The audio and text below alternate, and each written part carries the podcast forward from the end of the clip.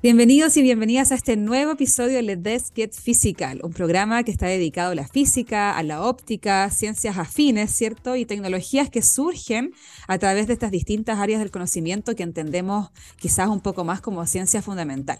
Yo soy Carla Germán, soy académica del Departamento de Física de la Facultad de Ciencias Físicas y Matemáticas de la Universidad de Chile y también soy investigadora asociada al Instituto Milenio de Investigación en Óptica, MIRO.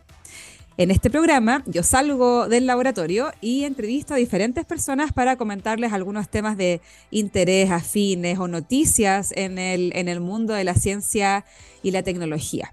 Y hoy día vamos a estar hablando de un tema súper entretenido que tiene que ver un poco eh, una mezcla entre lo que es física y ciencias sociales de alguna manera. Eh, y no sé si ustedes han preguntado, la audiencia que nos está escuchando, es cómo uno aborda estos temas eh, mezclando estas áreas, estas, estas áreas de investigación o cómo uno puede hacer investigaciones que pueden ayudar a entender comportamientos humanos e incluso ir un poco más allá, ¿cierto? Y solucionar o proponer soluciones a problemáticas sociales. Y de eso vamos a estar hablando hoy día. Vamos a tener un invitado de honor, eh, ¿cierto? Eh, luego de la pausa musical que se viene ahora. Así que quédense por favor aquí en Let's Get Physical, solo por TX Plus, y nos vemos luego de esta pausa musical. Bueno, como les comentaba, eh, en este capítulo vamos a estar hablando de un tema bien interesante que mezcla dos áreas que al principio uno puede pensar que son inmezclables o que son muy difíciles de tratar al mismo tiempo. Así que les voy a introducir, sin más eh, preámbulos, ¿cierto?, el invitado que tenemos hoy, que es el académico de la Universidad del Desarrollo, el doctor Cristian Candia, ya pronto lo voy a dejar eh, entrar ahí a la imagen, quien se especializa en ciencias físicas eh, pero desde hace algunos años comenzó a entrar a otros temas de investigación ligados con la sociedad a través de la mirada científica, particularmente en ciencias sociales computacionales y cómo estas pueden servir para solucionar eh, problemáticas eh, sociales. Así que ahí le damos la bienvenida a Cristian y lo estamos viendo. Hola, hola Cristian, ¿cómo estás? Hola Carla, ¿cómo estás? ¿Todo muy bien por acá y tú?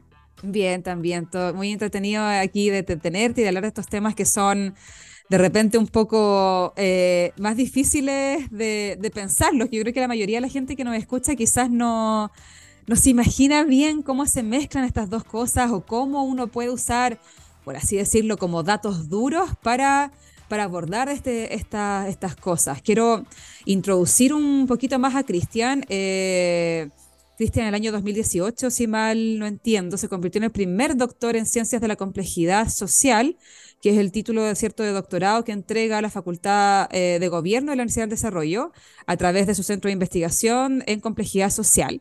Y durante ese doctorado también estuvo un par de años trabajando con César Hidalgo, que en ese momento estaba en el MIT, pero que ahora está trabajando en, Francia, si mal no, eh, mal no recuerdo. Creo que es así, Cristian, ¿cierto?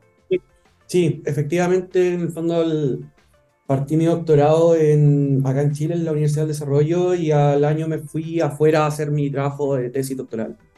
Claro, y, trabajando con, César allá, y ahora estoy en Francia, en Toulouse. En Toulouse, eso era. Y parte de tu trabajo de investigación se desarrolló o desarrolló un enfoque multidisciplinario para la creación de un modelo matemático, ¿cierto?, que ayudaba al análisis de sistemas complejos. Eh, dentro, dentro de otras cosas. Y bueno, vamos a estar hablando, vamos a estar tocando varios temas para entender un poquito mejor eh, lo que se trata, el área de expertise de Cristian y sus trabajos, bueno, pasados y también los actuales de su área de investigación. Pero antes de eso, también quiero contarles un, un dato más anecdótico, que con Cristian estudiamos la misma carrera, los dos estudiamos en la Universidad de Concepción nuestro pregrado, en lo que antiguamente, porque ya creo que no es así, se llamaba la carrera de, de Ciencias Físicas y Astronómicas, creo que se llamaba, donde uno tenía una especie de plan común y como al tercer año uno decidía si se iba a ingeniería, a física, astronomía o geofísica. Y yo ahí conocí a Cristian, yo soy un año mayor, no voy a decir vieja, un año más experimentada, ¿cierto? Eh, y de hecho el Cristian era mi ahijado en la universidad, la, UDEC tenía este sistema bien entretenido que a mí me gustaba mucho, que además del mechoneo y todo eso, trataban de generar como lazos con alumnos entre alumnos de distintas generaciones como para ayudar un poco, porque todos estamos de acuerdo que de repente la universidad eh, llegar a la U por muy, o sea, no es tan fácil a veces y uno tiene necesita a veces de alguien que te guíe, oye, tal profe es de esta forma, o este ramo es más entretenido con tal profesor, o este libro es bueno, etcétera. Entonces, yo fui la, madrina del Cristian, de hecho, hasta el día de hoy nos tratamos de madrina y ahijado, y no, es broma, es verdad. Eh, así que para mí es súper valioso tenerlo hoy día de entrevistado. Es realmente un honor y bueno, él sabe que estoy súper orgullosa de todo lo que ha logrado, porque es un seco máximo en su área. Así que, bueno, vamos a estar hablando de todo esto, vamos a entrar directamente a las preguntas. Cristian, queríamos preguntarte, ¿cierto? Eh, ¿Cómo llegaste a este mundo de las ciencias sociales computacionales y cómo se conecta esta área expertise, ¿cierto? Eh, con la física, que sabemos que es tu formación inicial, digamos. Claro. Eh, sí, bueno, a priori puede sonar algo medio extraño, ¿cierto? Tratar de combinar estas áreas tan disímiles si que uno se imaginara un espacio de conocimiento, ¿cierto? O de áreas de expertise, probablemente las ciencias sociales y las ciencias físicas están muy alejadas de este espacio, ¿cierto? Pero, pero, pero, pero, em, hay ciertas herramientas que en general las ciencias naturales, las ciencias básicas entregan que pueden ser extremadamente útiles para estudiar distintos fenómenos, ¿cierto? Por ejemplo, el el pensamiento matemático, ¿cierto? La forma de abstraer ciertos problemas y de abordar ciertas situaciones, de crear diseños experimentales, ¿cierto? Que puedan servir para estudiar y aislar ciertas condiciones. Entonces, en mi caso particular, bueno, yo recuerdo que, claro, justamente la carrera en ese tiempo se llamaba Ciencias Físicas y Astronómica, ahora le cortaron en, la Astronómica y solo Ciencias Físicas, y duraba seis años. Entonces había tiempo, que, también era algo raro, porque uno estudiaba física y otro eran cuatro años, ¿no? que era solo la licenciatura. Entonces acá, por, eh, eh, por construcción, el programa duraba seis. Entonces había más tiempo para explorar otras cosas. Yo recuerdo en algún momento haber eh, explorado los fenómenos de percolación en algún curso, qué sé yo, y me di cuenta que había gente en Estados Unidos y particularmente, sí, aplicando este tipo de conceptos o formas de ver los distintos sistemas complejos en temas fuera de la física. Entonces, eso me llamó extremadamente mucho la atención, eh, partiendo por el área de redes. O sea, eh, si, partimos desde el inicio, ¿cierto? En general, nosotros estamos expuestos a sistemas complejos todos los días. La sociedad es un sistema complejo, nuestras interacciones humanas son un sistema complejo, eh, la red de cableado eléctrico se puede entender como un sistema complejo, etc. Hay un montón de sistemas, ¿cierto?, que se pueden describir como un sistema complejo. ¿Y qué significa esto? Simplemente eh, son sistemas, ¿cierto? Donde, como decía Aristóteles, creo que era, donde un sistema no puede ser explicado simplemente por la suma de esas partes, de sus partes, ¿cierto? Hay fenómenos que emergen de ese sistema y que no son explicables, ¿cierto? Al aislar a los entes que lo componen de manera individual. Entonces, eso es lo que hace un sistema complejo. Entonces me llamó mucho la atención, por ejemplo, recuerdo la cooperación humana uno está acostumbrado, ¿cierto?, a la cooperación en el día a día, ¿cierto? Tú colaboras con personas, ¿cierto? Vas generando lazos en el tiempo, ¿cierto? Etcétera. Pero no sé si uno se detiene como a pensar más o menos cómo funcionan estas dinámicas. Entonces me acuerdo que en ese momento leí algo sobre cómo, ¿cierto? La cooperación es un fenómeno emergente dentro de eh, la estructura social, ¿cierto? Y en algunas partes lo, lo definían como el pegamento social, la confianza, ¿cierto? Que, era, que la confianza está detrás de, eh, estos fenómenos de eh, cooperación. Y al final esto lo que te permite eh, formar, no sé, familia, te permite formar, grupos, te permite formar países, empresas, etc. Entonces por ahí partió un poco esto y básicamente el plus que yo sentí, ¿cierto?, que tenía dentro de esto y cierto que podía contribuir en el área, era justamente llevar todo este toolkit de herramientas cuantitativas para enfrentar problemas, ¿cierto?, más de eh, ciencias sociales, que no es nada más ni nada menos que problemas que afectan al comportamiento humano, es eso. Claro, o sea, y lo encuentro genial, porque es, como una especie de, como de física social, ¿o no? Creo que en inglés se llama social physics, exactamente, que entiendo que no es lo mismo que ciencias sociales computacionales, pero que de alguna forma se, se conectan, se conectan, ¿cierto? Tal cual. De hecho, en un principio mi interés particular fue en social physics, y recuerdo que, claro, o sea, cuando estaba haciendo mi doctorado, ¿cierto? Estuve en el, en el MIT Media Lab y uno de los PI de allá, fue, que fundó el Media Lab justamente, fue el que acuñó el concepto de social physics. Él es Sandy Penland. Y él es psicólogo y computer scientist de formación. O sea, tiene un background en psicología pregrado y un doctorado en ciencia de la computación y después, bueno, todo lo que viene después. Y fundió el Media Lab, ¿cierto? Como un lugar interdisciplinario por construcción, ¿cierto? Que permite hacer este tipo de investigación. Y claro, él acuñó el término de social physics y la, y la definición más sencilla, ¿cierto? Es que eh, es el área que intenta aplicar la metodología de la física y la matemática particularmente en problemas, ¿cierto? Que tienen que ver con comportamiento humano con personas. Ahora, las ciencias sociales computacionales, si bien atacan el mismo fenómeno, el mismo problema, es un poco más extenso porque no solamente son herramientas de la física y la matemática, sino que también hay hay herramientas de eh, la estadística, de la econometría particularmente, inferencia causal, ¿cierto? De las ciencias, eh, perdón, de las ciencias computacionales, de inteligencia artificial, ¿cierto? Etcétera. Entonces, se abre un poco el, el espectro de, primero, de backgrounds que pueden interactuar en ese mundo, ¿cierto? De las ciencias sociales computacionales, eh, que es relativamente nuevo. En el fondo, como la primera vez que se usa el concepto es el 2009 en una especie de manifiesto en, Science. Lleva menos de, o sea, 15 años, ponele. Eh, y claro, abre el espectro de toolkits y de herramientas y de formas de, de abstraer problemas, ¿cierto? Que pueden ser utilizados para resolver eh, problemas que tengan que ver con comportamiento humano y con personas en general. Sí, yo lo encuentro súper interesante. De hecho, me acuerdo perfecto que en algún momento que nos encontramos en Estados Unidos, cuando yo estaba haciendo mi postdoc y tuve el doctorado, eh, y nos contabas un poco de todas estas áreas, todo lo que estabas investigando, en mi cabeza en un momento pasó esta idea de, me equivoqué de área, esta es la área cool, porque, porque sí, porque de alguna forma siempre uno como científico, creo yo, no sé si todo el mundo, pero tiene esa como necesidad quizás de ayudar a alguien, por así decirlo. Y de repente, desde las ciencias muy fundamentales, que es mi caso, aunque el mío, el mío tiene igual ya tiene un poquito más conexión con la tecnología, pero igual uno siente que no ayuda mucho, como que de, alguna manera sí, está ahí empujando el límite, el horizonte, el conocimiento de la sociedad y bla, bla, bla, y uno lo entiende así, y de hecho es como el acto, el acto más cooperativo de la humanidad, hacer ciencias en general. Pero claro, eh, yo me acuerdo que veía tus trabajos, ¿cierto? Y era como, está aplicando, o sea, física, datos para ayudar a alguien o para entender un poquito mejor esto, estos como comportamientos sociales. Entonces me acuerdo que era súper interesante y dentro de eso me acuerdo perfecto que en algún momento que estuvimos conversando hace muchos años atrás, ¿cierto? Tú me comentaste de alguno de tus trabajos.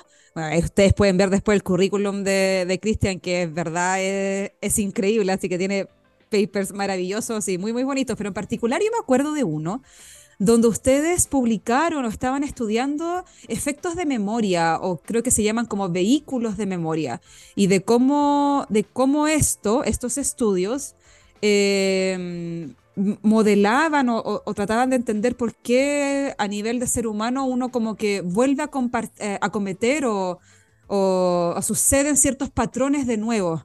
Una cosa así. No sé si nos puedes comentar un poquito más, que me acuerdo mucho que ese trabajo era muy interesante.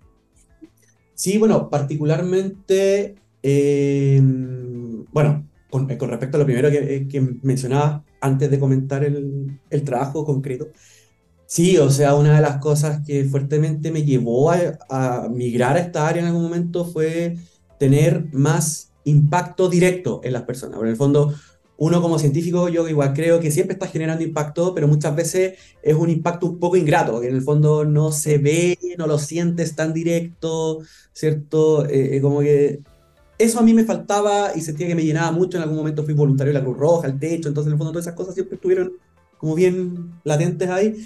Y bueno, por cosas de la vida migré Y yo creo que esa fue una de las cosas clave también como para tomar esa decisión.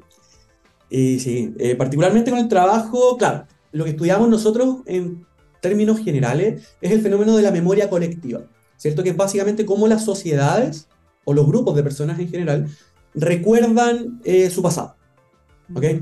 Y esta memoria colectiva, teóricamente, ¿cierto? Se puede dividir en dos partes. Una es la memoria comunicativa, la otra es la memoria cultural. La memoria comunicativa son todas estas memorias que están sostenidas, ¿cierto? Por actos, como, lo, como la palabra lo dice, comunicativos. Por ejemplo, uno que es científico, ¿cierto? Cuando vas a una conferencia, tú estás traspasando información sobre trabajos, sobre, artículos, ¿cierto? De manera comunicativa, ¿cierto? Versus una memoria más cultural, que son las, que son las memorias, ¿cierto? Que se sostienen a través del ingreso a los registros ¿cierto? En, este mismo ejemplo sería buscar información, por ejemplo, en papers, en Google Scholar, ¿cierto? En bases de datos científicas, ¿cierto? Etcétera. O sea, al fondo es la diferencia que hay entre transmitir información de manera oral versus contar esa información de manera, eh, o, sea, en los registros. ¿ok? Entonces, en la teoría, ¿cierto? En el área teórica de, de la memoria colectiva, que esto en el fondo es, es un área donde eh, trabajan antropólogos, historiadores, sociólogos, psicólogos, es bien, bien ciencia social en ese sentido. O sea, okay, todas estas distinciones son bien claras, ¿cierto? Sin embargo, el trabajo empírico eh, está muy limitado y la misma comunidad lo reconoce, ¿cierto? Entonces, nosotros en ese momento decidimos, ¿cierto?, colaborar con nuestro granito de arena y, y poder generar un análisis eh, cuantitativo, ¿cierto? Con muchos datos, en el fondo, con muchos dominios culturales distintos. De tal manera de poder, ¿cierto? Primero entender cómo era la dinámica entre esta memoria comunicativa, esta memoria cultural, ¿cierto? Y básicamente, porque es importante que no lo mencioné, ¿cierto? Es porque básicamente la memoria eh, colectiva es uno de los mecanismos, ¿cierto? Que ayuda a formar nuestra identidad. Mm. Porque básicamente es una memoria que está distribuida en nuestros grupos, en nuestras sociedades, ¿cierto? Y por ejemplo, no es lo mismo recorrer París, ¿cierto? Tú estuviste en París, con un arquitecto, o con un matemático, o con un francés, o con un inglés. Todas esas personas están sujetas a distintos... Eh, eh, eh em, Como backgrounds, claro. Son, son, parte de distintos grupos, ¿cierto? Entonces, el, esos no sé, los monumentos, las calles, todas las cosas que hay en París, por ejemplo, las van a reinterpretar desde esa mirada. Entonces, justamente lo que intenta la memoria colectiva es poder entender cómo estas distintas miradas se entremezclan en las sociedades, en los distintos grupos de personas y dan origen a una identidad. Entonces, nosotros, ¿cierto? Tratamos de abordar esa problemática y lo que hicimos fue tomar datos de cinco dominios culturales distintos, si mal no recuerdo. Eran eh, de producción de películas, producción de canciones, eh, personas que particularmente fueron atletas reconocidos, ¿cierto?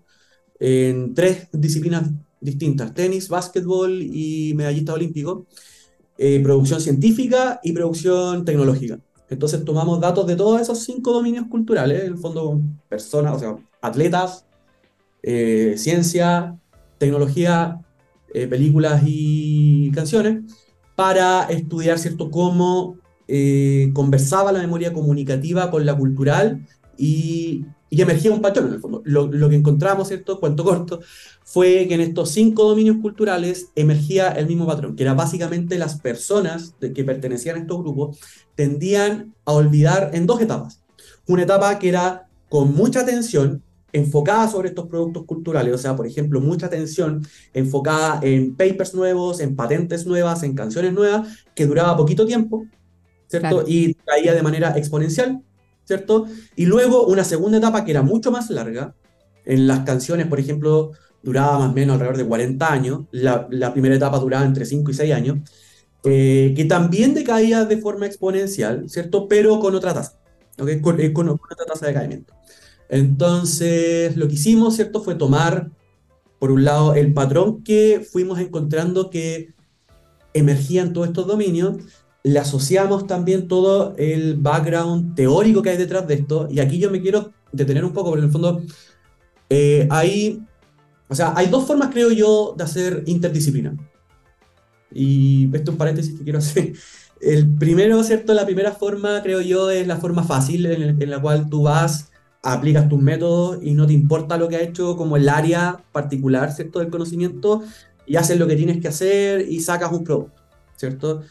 Y en mi opinión, esa manera fácil tiene otros problemas. En el fondo, las áreas de las ciencias en general han estudiado estos fenómenos por décadas. Entonces, creer que uno va a llegar a solucionar la vida de otras áreas o, ciertos problemas es como bien eh, problemático, ¿cierto? Por, por decirlo menos. Y, y, se generan cosas como, por ejemplo, yo recuerdo la pandemia haber leído un paper que decía atacando el COVID a través del modelo de ICI. Que, o sea, realmente no tenía patas ni cabeza. O sea, básicamente modelaban un fenómeno de eh, propagación de, eh, em, de, epidemiología usando un modelo de icing, ¿cierto? Que en el fondo es algo que los epidemiólogos, ¿cierto? Tienen modelos mucho más sofisticados que eso, hace décadas. O sea, Eh, pero gente aún así trataba de hacer eso, ¿cierto? Y se veían cosas por ahí, ¿cierto? Y la otra parte, que es el camino largo, ¿cierto? Es hacerse cargo de la literatura que existe, entenderla, ¿cierto? Y desde ahí generar algo, que fue lo que tratamos de hacer nosotros muy humildemente, porque son décadas de investigación, ¿cierto? Y claro, lo que nos permitió eso fue crear un, un modelo, ¿cierto?, más mecanicista sobre, para poder explicar el patrón, y no simplemente adaptar curvas que era, ¿cierto? Yo, yo recuerdo, no sé si cuando estábamos en la carrera, en algún momento alguien decía, bueno, una de las críticas que le hacían a, mm, a ¿cómo se llama? A, ah, se me fue, a, mm, a Planck, era que había hecho un ajuste de la termodinámica. En el fondo, como desmereciendo todo el trabajo, ¿cierto? Que hay detrás, entender los límites de la termodinámica y todo eso, ¿cierto? Para poder generar su... Pero bueno, esto es un poco lo mismo, como, como se contraste. Entonces, lo, lo, que hicimos fue, ¿cierto? Y, y, tomó mucho tiempo, ¿cierto? Leer mucho, interiorizarse mucho en el área, conversar con expertos, ¿cierto? Ahora participo activamente de la comunidad de memoria colectiva, ¿cierto? Dado ese trabajo que, que, me, que me, me, permitió conocer a harta gente que se mueve ahí. Y, y, bueno, tuvo muy buena recepción también por parte de esa comunidad. Y eh, claro, logramos generar este modelo y lo que hace el modelo finalmente es poder explicar estos dos patrones de, eh, de ¿cómo se llama?, de, de olvido. Claro. Es eso. Es, es, la contracara del recuerdo, ¿cierto? Es el olvido, ¿cierto? Y es básicamente cómo los distintos grupos van olvidando distintas piezas de información, ¿cierto? Y algunas más que otras pueden ser relevantes, por ejemplo, para tu historia. O sea, dada tu historia, ¿cierto? Pueden haber cosas que si tú olvidas puedes volver a caer en los mismos errores, ¿cierto? Y bueno, Exacto. Ejemplo, históricamente hay mucho. Entonces, eso. Sí, pues me, me, imagino yo que desde las guerras hasta, o sea, un montón de ejemplos que de alguna forma hay, hay como un cierto olvido, creo yo, desde mi ignorancia pura, pero como no fue tan malo o típico, pero mira el progreso, qué sé yo, y como que esa ausencia de memoria te lleva finalmente a cometer, y me imagino que también se puede estudiar, yo no sé nada de estos temas, Cristian, así que con mucha humildad, pero como patrones en esos sucesos que se vuelven a repetir con una cierta periodicidad, etcétera, no... Me imagino que, que, hay cosas de ese estilo y ahí tú tocaste un tema súper importante que eh, lo podemos abordar en algún otro programa. Siempre digo esto, en todos los programas salen nuevos temas a abordar, pero, pero es verdad, porque yo creo que lo que tú comentas de la forma de hacer como colaboraciones o de eh, conocimiento en múltiples disciplinas, tiene que ver también con esa humildad de uno. Y ahí me voy a referir netamente a los que somos científicos como más de áreas duras que de repente falta esa humildad, o sea, o sea siempre, o sea, yo, solo, no, vamos a, no vamos a sacarnos la, la, suerte entre gitanos, pero cuando uno crece en la formación de estas carreras, uno menosprecia medio mundo, de hecho te lo hacen así en clases, tal cual, sí. no, no, voy a entrar a hablar más, pero, pero era heavy ese tipo de cosas, como básicamente, o sea, yo me acuerdo perfecto que clase que, que la ingeniería no era una ciencia muy importante, así textual, y las ciencias sociales no aparecían ni en el mapa, o sea, era, era como una cuestión así, casi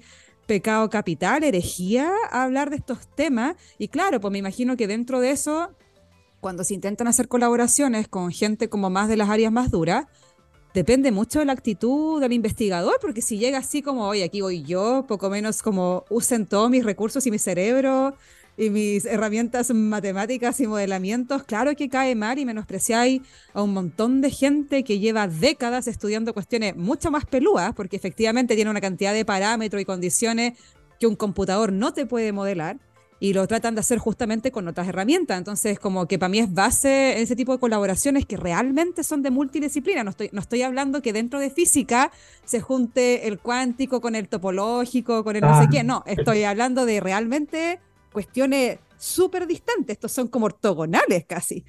Sí. Eh, uno tiene que ir con la actitud correcta, no, no con ahí yo voy y te voy a explicar cómo funciona claro. tu parte así, no, no puede hay ser. Entonces, hay mucho de eso, hay, hay demasiado de eso y claramente no construye, sino que va destruyendo, porque obviamente la, otra, la contraparte no te quiere ver más, o sea, nadie quiere que alguien venga de la nada a menospreciar tus cosas simplemente porque no se publican de la misma manera, con la misma regularidad, y también, bueno, esto también lo podemos hablar de otro programa, pero claramente también hay todo un negocio detrás de las revistas, de los temas que alguien o una élite intelectual considera importantes. Entonces, esos se publican en ciertas revistas y en las otras no, y se dividen en cuartiles y todo genera, o sea, eso es una máquina también de dinero detrás. Que, que, pucha, no es tan romántico en ese sentido como de repente uno lo ve. Entonces, hay un montón de aristas acá a considerar pero como que la base está, creo yo, como en esa humildad de reconocer el trabajo del otro y de, tratar de entender el background con el que viene. Mira, lamentablemente se nos está acabando el tiempo. Yo tenía varias preguntas preparadas, pero creo que quiero saltarme a una de una herramienta. ¿Aló? ¿Me escuchas? Sí, sí. sí. Ah, eh, a una herramienta que tú creaste, que es la eh, Lixadria, creo que se pronuncia así. Eh, que era para Lixandria y que era para acompañar y ayudar a estudiantes a descubrir la carrera que desean, como una especie de, ayuda para ver su vocación. Y me, encanta la idea y quiero que nos cuentes un poco más en este par de minutos que nos quedan porque encuentro fantástico. O sea, yo de hecho, eh, bueno, yo doy muchas charlas en colegio y cosas así. Y me acuerdo perfecto que muchas veces se me acercan alumnos al final y me dicen, yo no sé lo que quiero, sé que quiero algo de ciencias más o menos, y de repente pasan cosas muy ortogonales como sí, me gusta mucho la matemática, pero también el cine. Y es súper difícil, es complejo, porque puedes ser una persona con múltiples cualidades y de repente, pues, no sé tú, pero yo a los 18 años tampoco estaba tan segura de lo que quería. De hecho, yo me acuerdo perfecto que en esa edad yo quería ser geofísica y que de hecho entré a la carrera sabiendo que tenía que tomar la decisión en un par de años más y que me daba una ventana como de pensarlo mejor. Pero, pero claramente uno no sabe esas cuestiones. Entonces encuentro bacán esta herramienta que tú creaste y quería que nos contaran este par de minutos que nos quedan un poco más sobre eso. Yo creo que nunca hemos conversado eso, pero yo también entré a la carrera, pero por astronomía. Y al primer año decidí que no quería astronomía. o sea, muy buena onda con los, con los amigos astrónomos, pero no fue lo que uno también como que romantiza ciertas cosas. Sí, pues sí, 100%, ah. sí. Eh, ya, con respecto a Alexandria, claro, o sea, en el fondo, esta cuestión parte, yo creo que tiene tres bases, ¿cierto? Eh, de cómo surge esta herramienta. Una es justamente la que tú comentas, que en el fondo tanto eh, en personas en colegios ahora que me, que me, tocó, ¿cierto? En ese momento cuando partimos con el proyecto, ver mucho el problema de que cada vez era más difícil eh, generar una decisión a los 18 años sobre qué quiero hacer el resto de la vida, ¿cierto? estamos sobresimplificando las cosas, pero bueno, eh, es más o menos cómo se, cómo, se, cómo se dibuja el futuro en esa época. La otra también tiene que ver con uno mismo, cómo se enfrentaba esa decisión en, en retrospectiva, ¿cierto? Cuando uno estaba en ese momento. Y por otro lado, ¿cierto? Eh, partió también como, como, una, como una colaboración, ¿cierto? Que se nos dio estando en MIT también con gente en Portugal, eh, donde ellos tenían estos datos que lo querían usar para otra cosa, nada que ver, ¿cierto?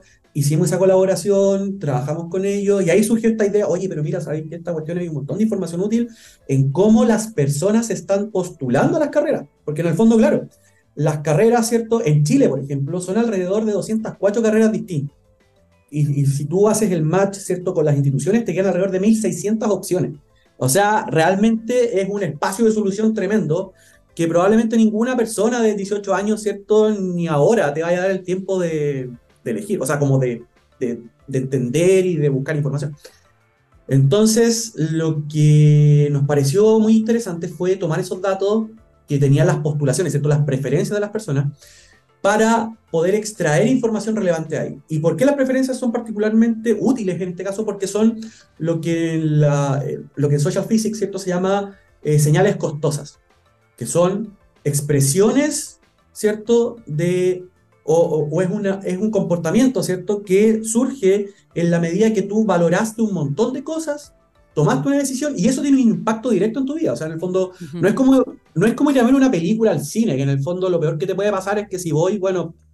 No te guste, claro. Claro, que no te guste y también ahí podéis sacar información. Esto es, estás eligiendo carreras. Entonces, la gracia que tienen sistemas como Portugal, el chileno, el croata creo y el sueco, algo así, bueno, hay varios, es que hay un sistema centralizado donde tú ranqueas ¿cierto? las preferencias. Entonces, la primera preferencia es la que más te gusta y así hasta la 20 ahora, ¿cierto? Con el nuevo sistema en Chile. Nosotros tomamos esas preferencias, ¿cierto? Del 2004 hasta el 2022 tenemos los datos ahora. Eh, y lo que hacemos es crear un mapa de carreras, ¿cierto? básicamente creamos o eh, cuantificamos la similitud de carreras en función de cómo los, toda esta masa de personas postulando eh, configuró sus postulaciones. Entonces, después de una serie de, eh, de procesamiento estadístico, ¿cierto? Que nos quedamos con las relaciones más relevantes entre las distintas carreras. Y eso te arma un mapa, un, espacio, ¿cierto? De carreras, ¿cierto? Del sistema de educación superior chileno. De hecho, le pusimos el Higher Education Space en Chile, una cosa así. Y eh, esta cosa, ¿cierto? Este mapa de carreras lo que te permite es, por ejemplo, dado que, por ejemplo, eh, esta persona que te decía, sabes que me interesa la ciencia y me interesa el cine, ¿cierto? Yo puedo ir a la plataforma, ¿cierto? Poner estas dos carreras y me las va a pintar en este mapa. Y el mapa es interactivo, entonces puedo recorrer este mapa y ver cuáles son las carreras que están más relacionadas a estas carreras, dado toda la información que yo tengo, que yo extraje, ¿cierto? De estas preferencias reveladas. Qué interesante. Mm. Y puedo juntar los caminos también, pues puedo saber cuáles son las carreras que, están que, que, me conectan estas dos que me interesan, por ejemplo. Y tengo, ¿cierto? Y básicamente lo que genero ahí es expandir el horizonte de alternativas, ¿cierto? Dentro de este espacio de, de este espacio de, de, solución gigante, ¿cierto? Que hay, a las carreras que realmente me podrían interesar, dado mis intereses previos. ¿cierto? Genial bueno, hay, una, hay varias justificaciones detrás, tenemos varias validaciones, ¿cierto? Pero en el fondo la idea de la plataforma, ¿cierto? Es justamente poder entregar una herramienta a los orientadores, a los mismos estudiantes, ¿cierto? Que les permita a los futuros postulantes poder conocer el sistema de educación superior de una manera más amigable, más rápida y con información más... Y, por supuesto, ¿cierto? De una manera interconectada, ¿cierto? Como sabiendo qué carreras están relacionadas con cuál ha tenido plataforma. De hecho, nos llamaron el otro día del, del pase UC porque se había caído. Así que nos dijeron, ay, puta chiquillos, ¿sabes qué? Eh, básicamente estamos usando esta, plataforma toda la semana y, nos dimos cuenta que eh, se cayó hoy. Así que... Genial. Hoy tenemos que ir terminando lamentablemente la entrevista, pero bueno, los dejo a todos invitados para que vean el sitio de Alexandria, lo pueden buscar ahí, lo pueden googlear. Eh, para ayudar, o sea, eh, para, para autoayudarse, ¿cierto? De estas conexiones y de estas áreas afines que de repente pueden, claro, uno, uno de repente piensa que puede estudiar o una cosa o la otra, pero de repente hay caminos intermedios que te permiten abordar ciertas áreas de interés en la vida de cada uno. Así que bueno, Cristian, te queremos agradecer por tu tiempo. Muchas gracias por estar acá y quizás nos vemos en algún otro programa conversando más de los temas que quedaron eh, pendientes. Muchas gracias, Carla, que esté muy bien. Nos vemos pronto. Bueno, con eso ya nos vamos despidiendo de este programa. Nos vemos el próximo lunes, 10 y media de la mañana, aquí en Let's Get Physical, solo por TX Plus. Chao, chao.